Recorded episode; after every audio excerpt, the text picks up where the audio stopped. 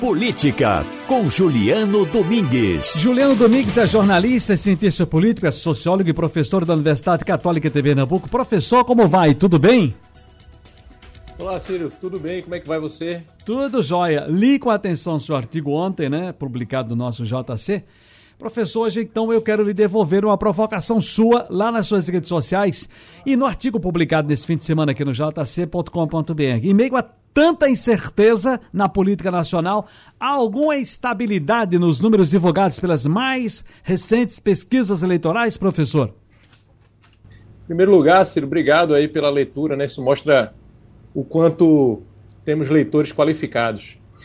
Mas indo direto ao, ao texto, é, Ciro, quem não viu, né, está no JC de ontem. Eu também deixo disponível em julianodomingos.org e também no meu Instagram, para quem quiser ter acesso ao texto e, e, continuar a conversa, a gente fez o seguinte esforço, Ciro. Observamos a, a última último relatório da pesquisa IPESP, que traz dados ali preciosos, né? São mais de 40 páginas, então são relatórios que normalmente é, estudiosos da área, pesquisadores ou pessoas que gostam de política normalmente se debruçam sobre ele.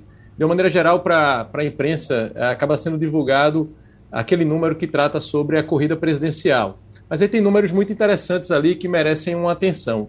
Qual foi o esforço que a gente procurou fazer, Ciro? Foi tentar observar, a partir justamente de dados que são coletados a cada mês pelo Instituto de Pesquisa, o que é que há de instabilidade ou de regularidade ou de algum padrão em termos de comportamento de opinião pública. O que é que isso significa na prática? Significa que as pesquisas, eh, essas pesquisas que são divulgadas, né, dentre elas o do IPESP, procuram é, aferir o que o eleitor pensa sobre né, diversos aspectos da realidade, é aquilo que, de maneira genérica, a gente chama de opinião pública. Portanto, a gente procurou ali observar quais daquelas curvinhas, né, Ciro, que vem com um relatório cheio de gráficos, quais daquelas curvas ali oscilam menos. E o que é que a gente observa, é, Ciro? O que é que a gente pode destacar? Os dados relativos à avaliação do governo Jair Bolsonaro, dados relativos a avaliação por parte do eleitor em relação ao desempenho do presidente Jair Bolsonaro, por exemplo, em relação ao combate à pandemia. Então, a gente observa uma regularidade importante aí, Ciro. Por exemplo, na avaliação do governo Jair Bolsonaro, quando a gente observa essa série histórica, a gente verifica que no final é, de 2020, ali dezembro de 2020, janeiro de 2021, o percentual daqueles que avaliam como ruim e péssimo ultrapassa aquele percentual dos que avaliam o governo como ótimo ou bom. E aí então essas linhas elas se cruzam e desde então a avaliação de ruim e péssimo ela passa a crescer gradualmente, levantamento a levantamento.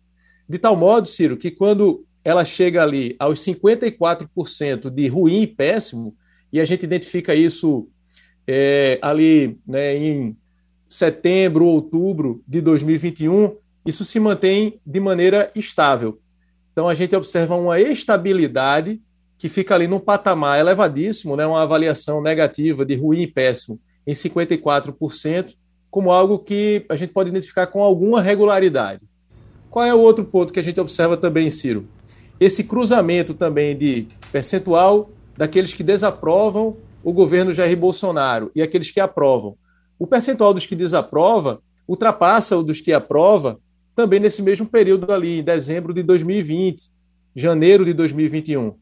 Desde então, ele vai subindo gradualmente, até que, quando ultrapassa a casa dos 60% de desaprovação, então a gente observa isso ali em abril de 2021, depois se confirma em maio e junho, se mantém também estável, Ciro. Começa a oscilar 63, 64, 63, 64, depois 65, e nos últimos três levantamentos, 64% de desaprovação.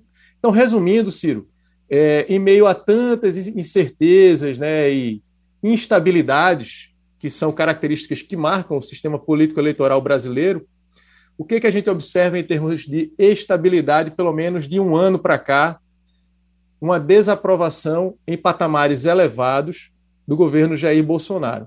Ao mesmo tempo, a gente observa, né, Ciro? A gente tem falado aqui recorrentemente sobre os números de pesquisa de intenção de voto, uma estabilidade também dessa preferência do ex-presidente Lula. O que, é que a gente pode concluir nesse momento? E lógico que são conclusões é, temporárias, né? Tudo pode mudar em função das circunstâncias, né, Ciro? Mas o que a gente observa, pelo menos em termos de uma estabilidade, é essa desaprovação em patamares elevados do governo, do presidente Jair Bolsonaro, das ações do governo, sobretudo relacionadas a questão, questões sanitárias e é, condução da economia, também é um outro dado é, desaprovado pela população com certa é, regularidade, e ao mesmo tempo uma percepção da população, pelo menos nas últimas pesquisas, de que o ex-presidente Lula seria uma alternativa a esse cenário, Ciro. Em termos de estabilidades, mesmo temporárias, é isso que a gente pode destacar agora, Ciro.